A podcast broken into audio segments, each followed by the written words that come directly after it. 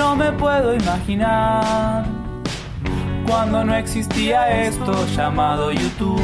Pobres papá y mamá, donde obtenían las respuestas que hoy Ben Shorts nos da. Vine acá por Ben Shorts.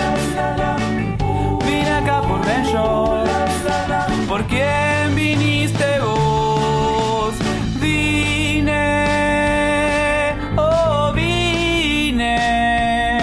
Por.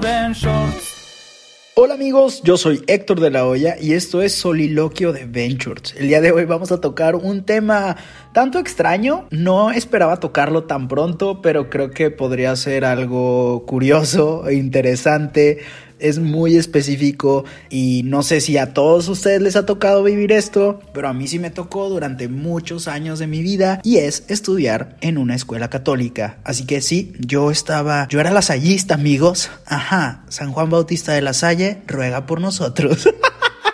Y me tocaron cosas muy extrañas, como ir a venerar un hueso de un muerto, que era amigo de San Juan Bautista de la Salle. Obviamente me tocó hacer la primera comunión ahí y todos los viernes íbamos a misa. Era muy aburrido, era muy, muy aburrido. Creo que no me tocó una experiencia tan fuerte como otras que he escuchado, en los cuales son de que hermanos que te quieren volver sacerdote o monjas que te quieren volver monja y cosas por el estilo o las hermanas que te daban chingazos, o sea, creo que aquí a mí me tocó muy light, pero sí recuerdo que cuando pues yo estaba en un kinder normal, un kinder laico y cuando pasé del kinder al prepri, que el prepri es una mamada que se inventaron según yo en muchas escuelas católicas, que es un año entre kinder y primaria, que es preprimaria, y recuerdo que yo era muy fan de los Power Rangers y cuando llegué con mi outfit good, looking good, looking fresh, me sentía muy poderoso porque traía un, un trajecito como un shortcito y una playerita que era de los Power Rangers y era el Power Ranger blanco y en las orillas traía los otros Power Rangers al rojo, al amarillo, al negro y al azul y me estoy olvidando de otro Power Ranger. No, según yo son todos, ¿no? Ay, no, el amarillo y el rosa. No sé, uno me faltó. X. Ahí están los Power Rangers. El pedo es que llego yo muy, muy contento a mi, a mi clase donde me iban a conocer, porque como que había todo este, este protocolo para poder llegar a la escuela el primer día. O sea, como que había clasecitas antes y conocías a los maestros y la fregada. Y cuando llego me dicen, no, no, no, no, no puedes traer ropita de Power Ranger aquí. Digo, obviamente siempre tenía que llevar uniforme, que también era como las Olimpiadas, dependiendo de qué uniforme te tocaba, si eras el amarillo, o sea, era rojo, era azul y te tocaba en el A. Luego B, que era blanco, pobres niños, pobres mamás, que tenían que lavar ese uniforme asqueroso, nejo, de los que les tocaba en el B blanco. Luego era C, que es rojo, pero le decían colorado para que quedara con la pinche letra. Y luego D, que era amarilla, pero le decían dorado. Y luego no recuerdo si sacaron uno verde, que era esmeralda. Yo sentía que eran los Power Rangers también, con los colores. Pero bueno, mmm, según yo, a mí me tocó pre-pre. No me acuerdo, amigos. Pero me dijeron, no puedes traer trajecito de Power Rangers porque esto es una escuela católica y esas cosas son de diablo y no nos gusta la violencia. Y yo, ¿qué? Pero los Power Rangers luchan contra los malos. Los Power Rangers luchan contra Satán. O sea, no, no han visto que, no han visto la serie. Y luego después, obviamente, también no tan denso, pero de repente había, no te dejaban ver Pokémon o no te dejaban ver eh, Dragon Ball y cosas así, pero no era tan intenso. O sea, a mí sí me tocó ver Pokémon. Todo lo viví muy feliz, pero sí he escuchado gente que no, le, no los dejaban ver Pokémon y no los dejaban juntar tazos porque era el diablo y cosas así. O sea, como que había sacerdotes muy pegados a la escuela, pero acá, según yo, estaba bastante relajado. Al menos esa fue mi experiencia. Pero les pregunté a ustedes cuánto daño les hizo su escuela católica. Déjense caer. Y eso fue lo que les, les pregunté. Y ahorita vamos a leer algunas de sus respuestas. Estoy eh, nervioso, pero tengo emoción y curiosidad a la vez. Así que vamos a comenzar. Antes de empezar, quiero aclarar que yo no soy católico ni soy religioso, pero sí soy espiritual. Creo que algo que tenemos en común, muchas de las personas que estudiamos en ese tipo de colegios, es que nos alejaron de Dios porque había demasiadas reglas creadas por humanos. Pero ese es tema de otro podcast. El día de hoy vamos a ver cuánto daño nos hicieron en estas escuelas católicas. Arthur nos dice, estudié dos años, seis meses en un seminario porque quería ser sacerdote, pero neta que está muy cabrón. Me castigaban por todo básicamente. Una vez me pusieron cinco horas al punto más fuerte del sol con dos enciclopedias una en cada mano. ¿Qué es esto? Suena como pinche entrenamiento de karate kid, pero esto es para ser sacerdote. Y lo cabrón es que te hagan pasarla tan mal y tu trabajo en el futuro va a ser que la gente se sienta mejor. Y creo que ahí se pierde muchísimo la línea. Es como que, a ver, un sacerdote es para que lideres a la gente y se sientan un poco mejor con sus vidas que son pesadas, agregándoles algo espiritual que los libere de todo este peso de, de ser humano. Pero luego lo que hacen muchas veces es hacer sentir culpables a las personas y que se arrepientan de sus pecados y que se arrepientan de sus eh, decisiones y de su vida y muchas veces ni siquiera están haciendo algo malo, pero se lo llevan por ese lado. Qué feo, qué feos pelados. Saladín nos cuenta, estuve desde, desde bebé hasta sexto de primaria en escuela religiosa, desde bebé por cuestiones de trabajo de mi mamá y una mala experiencia que tuve fue que en primaria llevaba una materia llamada Educación en la Fe, debías comprar un libro, pero entre colegiatura, pagos de recibos, ese libro no era precisamente barato, por lo que mi mamá optó por sacarle copia al libro, pues la monja que impartía esa clase me quiso negar entrar al salón por llevar un libro fotocopiado y no haber pagado 200 pesos. Eso también estaba pasado de lanza porque en estas escuelas pues privadas obviamente pues tenían sus propios libros a veces y, y se aprovechaban de los padres de familia que tenían que pagar libros bien pinches caros y obviamente no podía sacar copias. Pero bueno, eso pues las copias es otro tema, pero pues te estás robando un poco. Nos prohibieron y nos juzgaban tanto por sus prejuicios que terminé detestando todo aquello que representara el catolicismo. Lo peor, de todas las monjas que me la terminé encontrando después en una fiesta haciendo todo lo que nos reprochaba. En fin, la hipotenusa. No manches, Itz. Itz nos acaba de contar esta historia. Qué cabrón, creo que a mí también me tocó ver mucho tiempo después alguno de los hermanos en una peda eh, perreando durísimo hasta el suelo cuando antes de que si andabas desfajado te regañaban, o sea, no podías andar desfajado, el corte de pelo, una vez me tocó, ah, eso sí, me acuerdo que me tocó, pero creo que yo lo pedí por payaso, porque yo no traía el pelo largo, pero si traías el pelo largo te rapaban enfrente de todos y, y tu pelo caía en el bote de basura, eso sí está cabrón, eso era en secundaria. Y había una maestra que si no te cortabas el pelo, ella te rapaba, ella traía su maquinita, eh, qué miedo, ahora que lo pienso, tal vez esa maquinita era la que usaba su esposo para rasurarse los huevos. Pero X, el punto es que si traías el pelo largo, te rapaban enfrente de todos y el pelito ahí iba cayendo en el bote de basura. Pero creo que yo, yo siempre era, yo era súper nerdo, amigos. O sea, yo siempre luchaba por ser el favorito de los maestros y mi mamá de que me daba dulces y cosas para llevárselo a los maestros. Y yo también les llevaba regalitos y era el, el batito ese que les llevaba manzanas y la chingada, o chocolates o galletas y así. Y, sí era muy nerdo, o sea, a veces me estresaba mucho por los exámenes. En primaria y secundaria, luego ya me valió pito. Pero, pero sí, de morrito era así. Y creo que una vez, según yo, yo fui el que lo pidió. Así como, maestra, quiero que me rape. No sé, creo que necesitaba atención. Pero eso sí se lo hacían a fuerza, por así decirlo, a, niños que no se cortaban el pelo. También he escuchado cosas buenas. Aquí dice, arriba el Don Bosco. En la prepa que estuve siempre hubo apertura para aquellos que no estábamos de acuerdo con la religión. Incluso podían no asistir a las misas semanales. Nunca me arrepiento de esa experiencia. Fue lo mejor. Qué chido, David. Me da gusto que también haya buenas experiencias. Y también había muy buenos maestros y muy buenas maestras en estas instituciones, pero sí era un poco extraño a veces que, no sé, a mí me tocaba de que no va a haber clases hoy porque toca misa o no, no pueden comprar nada en la tiendita porque estamos ayunando, porque es cuaresma, o mamás así, como, ¿what? ¿Por qué? La verdad es que nada, siempre me ir a una escuela católica, a pesar de ser bisexual, me gustaba mucho ir a misiones y cantar las canciones del coro, jajaja. Gracias David, eh, qué bueno que nos compartas esto, qué bueno que haya otra persona que también la pasó bien, aunque a mí me daba mucha risa porque también nos tocaba eso de las misiones, que era básicamente, o sea, las personas que se iban a misiones, muchas se sentían totalmente superiores y te restregaban en tu cara, así que yo fui de misiones y viví en el bosque una semana. Y es como, vato, nos hiciste que todos te lleváramos cereales. No sé si a ustedes les tocaba igual, pero acá era como que iban a los grupos y teníamos que llevar un chingo de cosas para los que se iban de misiones una semana, pero les llevabas comida como si fuera para siempre. Pero luego me enteré así como que ni siquiera, o sea, la comida que les dabas a los de misiones era para ellos, no era para las familias que visitaban de bajos recursos, porque decían de que no, es que no podemos cambiar la forma en la que ellos se alimentan. Y no sé, a mí me da mucho coraje cuando contaban eso así como que yo iba y la señora no tenía nada de comida y nos regaló un pollo y mató un marrano para nosotros y nos dio taquitos de frijoles porque era lo que tenía. Es como, güey, ¿a qué chingados vas? La señora no necesita que vayas a hablarle de Dios y te coma su comida. Necesita ayuda, necesita agua potable, necesitan libros, educación, electricidad, no sé, a la chingada, pero no necesitan que vayan todos estos mocosos pedorros a coger allá en los montes.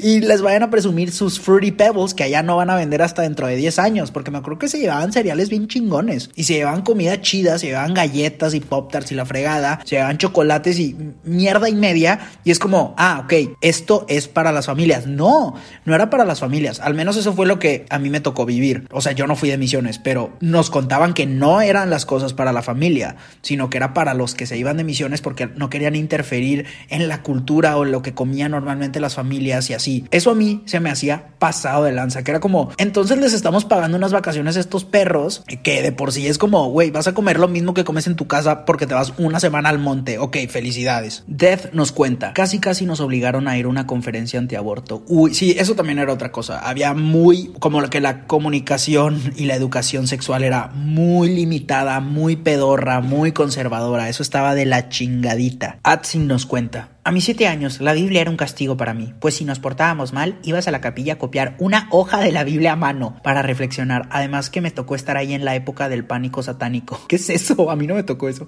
Y todas las caricaturas estaban prohibidas. Ah, no, sí, el pánico satánico. Ok, es lo mismo que estábamos hablando, así como que no podías ver eh, Dragon Ball, no podías ver Pokémon, no podías ver. Es que fue al mismo tiempo que salió Marilyn Manson y todos, y el rock estaba pegando, y hasta el rock lo veían mal. Es que Marilyn Manson no era tan malo, creo que lo tenían muy satanizado, pero bueno, también a él le servía promover esa imagen. Pero sí, todo el mundo estaba asustado de él y de los tazos. Andrea nos cuenta. Pues la mía estaba cool. Había una misa una vez al mes y teníamos retiros y asambleas, nada era huevo. Extraño mi escuela. Qué padre, qué, qué bonito. Bueno, qué triste que la extrañes porque no va a volver esa época nunca más. Y quienes estén en secundaria o preparatoria o en primaria, no sé si escuchen niños de primaria este podcast, espero que no, eh, disfruten la época en la que estén y qué padre que la estén viviendo. A veces tienen que pasar las cosas para que las recordemos, aunque también he leído que hay estudios en los cuales cuando nosotros nos contamos una historia del pasado normalmente la recordamos mucho mejor de lo que en realidad fue.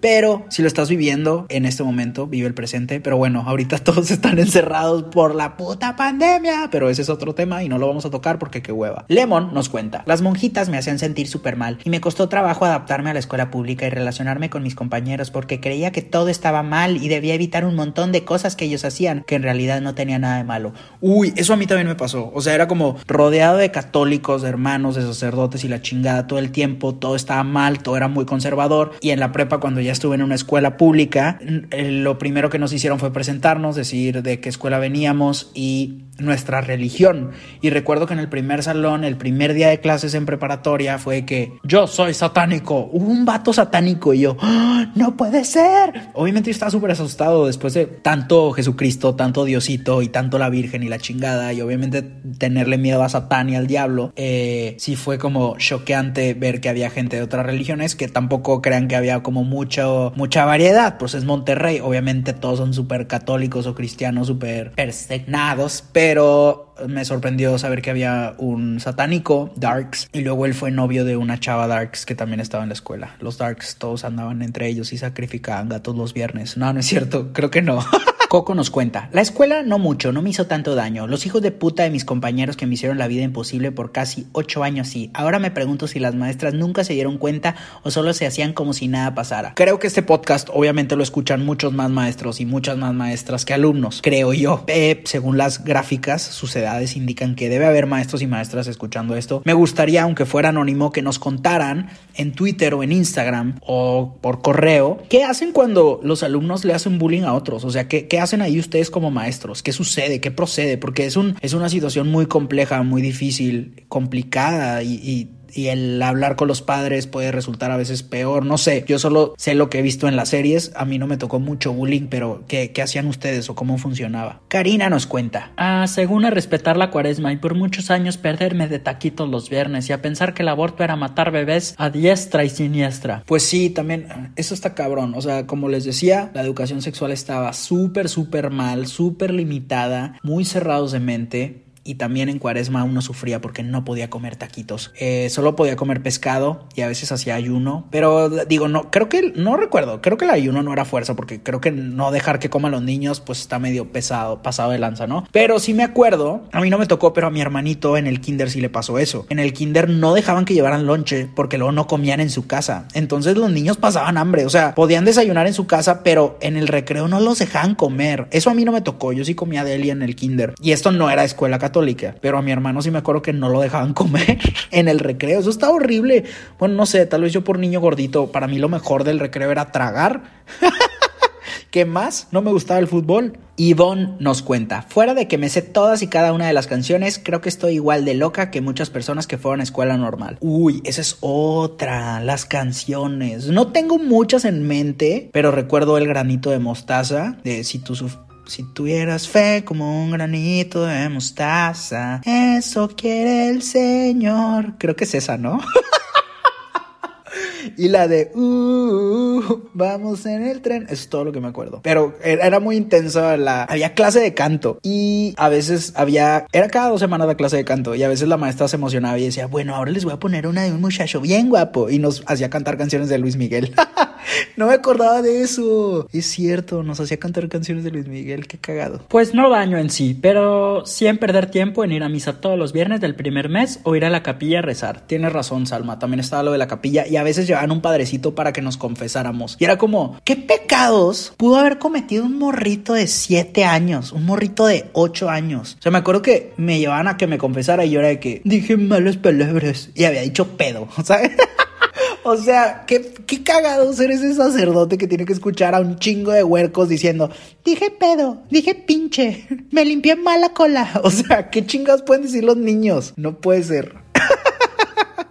Qué extraña tradición. No sé, tal vez había niños con pasados muy oscuros, pero espero que no y creo que no. Pero no me imagino qué clase de confesión puedes tener de morrito porque tenías que confesarte antes de la primera comunión. Que de por sí era como pistear. Me acuerdo que nos encargaban de tarea de que, bueno, pues échense un vino con sus papás para que no hagan caras cuando hagan la primera comunión y les den la hostia con vino. Y yo, ok, vamos a pistear. No, pues yo creo que le di un traguito, pero era como X. Love Me Too nos cuenta. Miedo a disfrutar la sexualidad, culpa solo de pensar en, en, iniciar vida sexual activa y cosas por el estilo. Sí, porque era como, no hablaban de esos temas. Aparte, ¿qué chingados te van a enseñar cuando son monjas y hermanos o sacerdotes? Estas personas que no se pueden casar o que no pueden tener una relación. Obviamente no te van a enseñar nada, no te van a decir nada, no tienen nada de experiencia o la tuvieron cuando estaban muy morros y luego decidieron, ¿sabes qué? Esto de tener una vida sexual plena no se me antoja tanto, prefiero decirle a la gente qué hacer con su vida. Ay Dios, no sé, a mí se me hace muy pesado que, que, tenga la autoridad gente que no vive las cosas y que no tengan experiencia y, y, que le quieran enseñar a los demás cómo se hace cuando ni siquiera ellos mismos lo han vivido. No lo sé, Rick, se me hace muy pesado y falso. Edsel nos cuenta, pues nada, me sabía el Padre Nuestro en latín, servía para asustar diciendo que estaba invocando al diablo.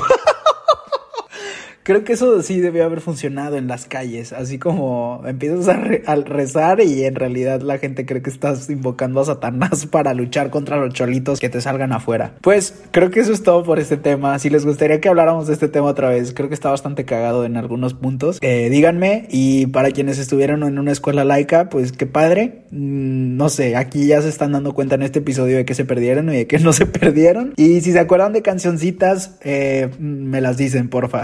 díganme por Twitter o por Instagram. Y nada, les mando buena vibra. Si llegaron a este punto del podcast, pidan un deseo. Y recuerden que se pueden unir a la Isla Venturtiana en Facebook, que se pueden unir a la Isla VIP en el canal youtube.com diagonal Ventures y que también está el canal Héctor de la Hoya. Y ahí andamos por todas partes, amigos. Les mando buena vibra y por favor, para mí es un gran momento cuando en Twitter veo por ahí un tweet de que, hey, estoy escuchando el episodio tal, estoy en manejando o estoy, bueno, no, espero que no me escriban tweets mientras manejan, pero ya cuando se bajen del coche me dicen o si están lavando trastes, o si están lavando la ropa, o si están haciendo tarea o lo que sea que estén haciendo, platíquenme, siempre se siente bien y también cuando suben un story etiquetándome que están escuchando el episodio, también es muy divertido. Gracias y adiós. Vine acá por Ben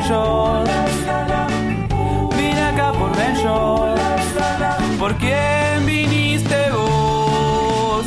Vine, oh vine acá por Ben.